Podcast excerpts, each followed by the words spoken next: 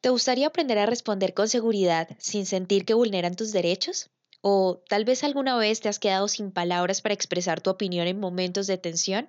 En este episodio hablaré de respuestas asertivas con las que puedes siempre tener una buena conversación y comunicación con los demás. Vamos a descubrirlo.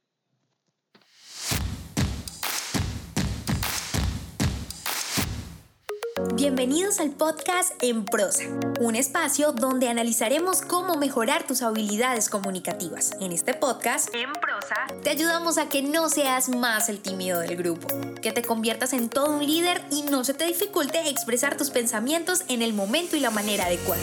Hemos seleccionado los mejores temas. Tendremos entrevistas con personas que tienen experiencia en ello, donde analizaremos de manera muy sencilla, desmenuzaremos la información para que lo aprendas y practiques en cualquier área de tu vida. Soy Diana Checa. Bienvenidos. Hey, muchísimas gracias por estar aquí. Muchas gracias por conectarse una vez más, estar en modo en prosa conmigo. Soy Diana Checa y voy a enseñarte en este día un nuevo consejo comunicativo que además me encanta. Me encanta porque tengo la posibilidad de interactuar con ustedes, con sus mensajes y con sus recomendaciones. Y una de las cosas que siempre, siempre las personas se preguntan es cómo podemos llevar una buena conversación, cómo podemos lograr no discutir, bien sea con nuestra pareja, con nuestros hijos, con alguien que tenemos enfrente y tiene ideas muy diferentes a las que normalmente tenemos nosotros. Y justamente por eso he decidido hacer este episodio de respuestas asertivas. La verdad es que normalmente cuando tenemos una conversación o cuando estamos por fuera de una también, queremos siempre decir las palabras correctas, queremos siempre decir nuestras ideas y nuestras opiniones, pero pasa mucho que nos quedamos cortos. Es como si en ese instante no supiéramos cómo responder, cómo realmente llevar la conversación al punto que queremos, al objetivo. Y por eso básicamente hoy vamos a hablar de comunicación asertiva, la comunicación tan famosa que hoy por hoy se escucha y que todos queremos aprender porque es un básico, así como en la ropa existen esos básicos que siempre nos ayudan a salir de apuros en cualquier ocasión. Bueno, la comunicación asertiva se ha convertido en el básico para tu vida. Y justamente por eso voy a hablarte de respuestas asertivas. Lo primero que tienes que saber es que la comunicación asertiva es básicamente la capacidad que yo tengo como ser humano de poder expresar mis ideas, mis pensamientos, sin vulnerar los derechos del otro. El otro que está enfrente mío, las otras personas, tienen derecho también a dar sus ideas y sus opiniones, sus emociones, expresar eso, y yo debo aprender a respetarlos para que respeten los míos también. Por eso es súper importante en la comunicación asertiva tener en cuenta mis emociones, conocerme muy bien y entender que para ser asertivo, tengo que evaluar mi conducta porque puedo caer, bien sea en la sumisión o en la pasividad o en la agresividad, que es el extremo más grande y el, y el poco satisfactorio o negativo. Y para poder evaluar esa conducta y saber si soy pasiva o soy agresiva, quiero regalarte algunos tips muy importantes que descifran o describen muy bien este tipo de conductas. La primera es una conducta totalmente pasiva, es sumisa, donde no soy capaz de decir lo que pienso, no soy capaz de expresar mis emociones, mis ideas y simplemente eso se da por un temor, un temor en donde no considero que mis ideas sean válidas y por tanto no las expreso. Eso también se refleja en el cuerpo. Tú sabes, si sales a la calle y caminas sin ganas, se nota, pero si caminas con ganas también se nota. Y no solamente en, tu manera de caminar, sino también en tu postura, porque no va a ser una postura erguida, enérgica, sino que evidentemente va a ser una encorvada, una postura en la que demuestres inseguridad, también con el contacto visual, que va a pasar que no vas a poder sostener la mirada si eres una persona más pasiva, porque te sientes intimidado, porque sientes que la persona que está allá tiene mucho mayor poder sobre ti o que sus ideas sí son válidas mucho más que las tuyas.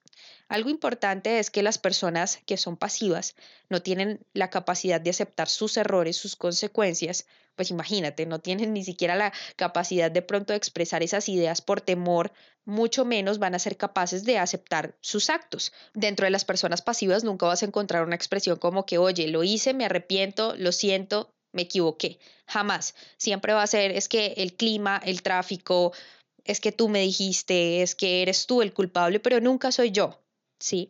Como persona.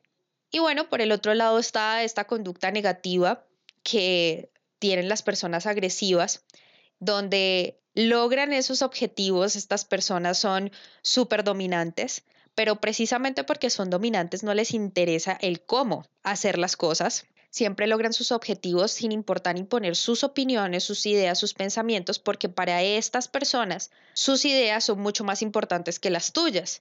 ¿sí? No existe una verdad más absoluta que la que ellos tienen, por decirlo de alguna manera. Y son personas que evidentemente son capaces de lograr sus objetivos y capaces de muchísimas cosas, pero no está tan positivo el hecho de que tenga que de pronto llegar hasta incluso humillar al otro con tal de lograr esos objetivos o esos propósitos. Dentro de una conversación yo siempre gano, mis ideas son las que valen y no me interesa cómo te vayas a sentir.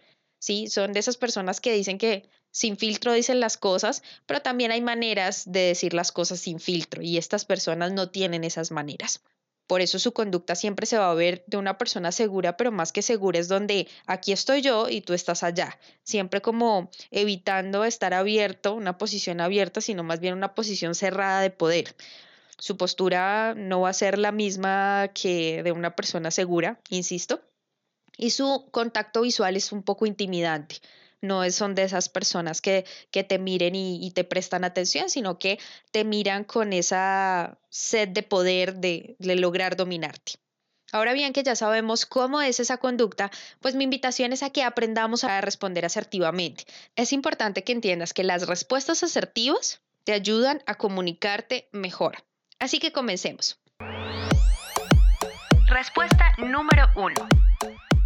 Necesito pensarlo. Es una respuesta que vale oro y te la estoy regalando porque muy pocas personas son capaces de decir esta frase en medio de una conversación.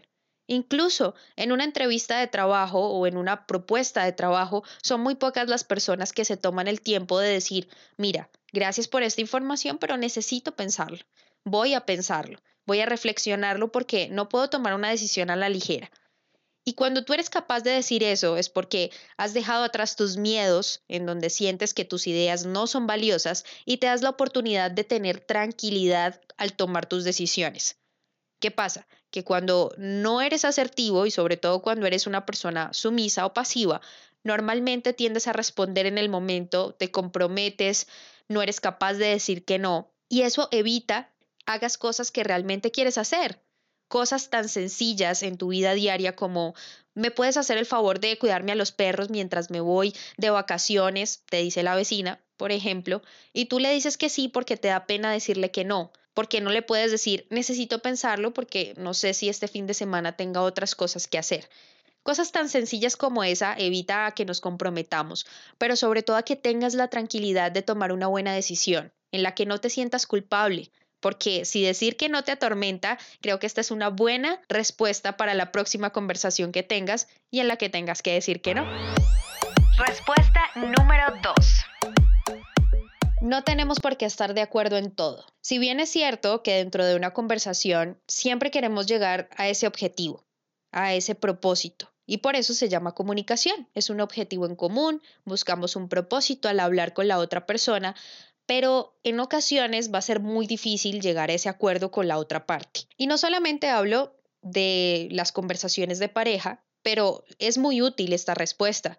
Pero también quiero que te ubiques en diferentes situaciones como hablar con tu compañera de trabajo, con tu compañero, hablar en una reunión de equipo, también hablar en situaciones tan cotidianas como ponerse de acuerdo para ir a algún lugar a comer en familia todo este tipo de situaciones, esta respuesta de no tenemos por qué estar de acuerdo en todo es fantástica, porque al final la comunicación asertiva siempre, siempre tiene una actitud ganar-ganar, pero esa actitud ganar-ganar no significa que si yo reconozco que no hay un acuerdo, no esté ganando.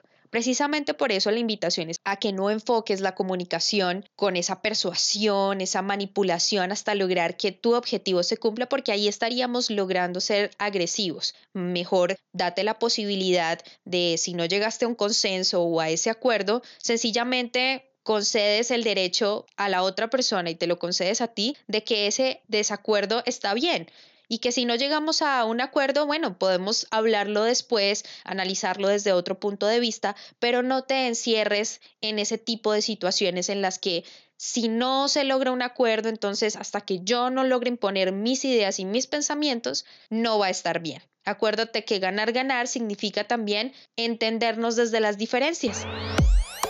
Respuesta número 3. Si lo has interpretado así, entiendo que te sientas mal. Una situación muy común cuando estás hablando con alguien es básicamente que la otra persona se siente ofendida porque entendió lo que quiso entender. No sé si lo sepas, pero existen siete tipos de escucha, entre ellas la escucha selectiva. Y si bien escuchamos lo que queremos escuchar o creemos en lo que queremos creer, en lo que nos conviene, como dicen muchas veces las personas, de esto se trata que tú apliques otra de las escuchas que se llama la escucha empática. La escucha empática básicamente lo que te permite es entender desde qué posición el otro me está dando su mensaje. Y si bien entiendes o te das cuenta que la persona se ofendió, tú debes hacerle entender a esa persona que estás viendo ese suceso y lo entiendes.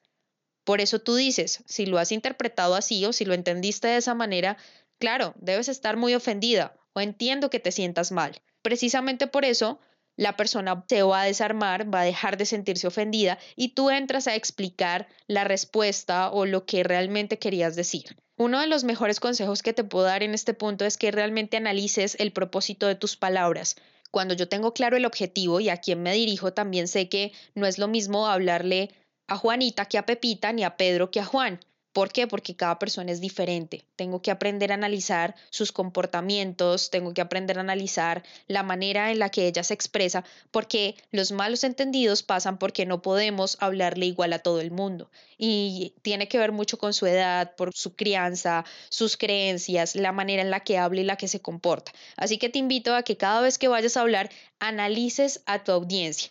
Sea una sola persona, o sean cientos y cientos de miles de personas que tengas enfrente. Esto es una gran respuesta asertiva que te va a ayudar a comunicarte mejor. Por eso la invitación es a que sigas practicando, a que cada vez que hables y tengas la oportunidad de tener a alguien enfrente, recuerdes estas respuestas asertivas. Estoy segura que la próxima vez que hables y que la próxima vez que respondas vas a hacerlo de la mejor manera, teniendo una comunicación asertiva que te va a ayudar a mejorar tu comunicación con cualquier persona. Nos escuchamos en el próximo episodio. Si te gustó este podcast, compártelo. No olvides suscribirte para recibir más información www.enprosa.com y síguenos en Facebook, Instagram, Twitter y YouTube, arroba en prosa podcast, arroba en prosa podcast, para que te enteres de nuestras novedades y nuevos programas.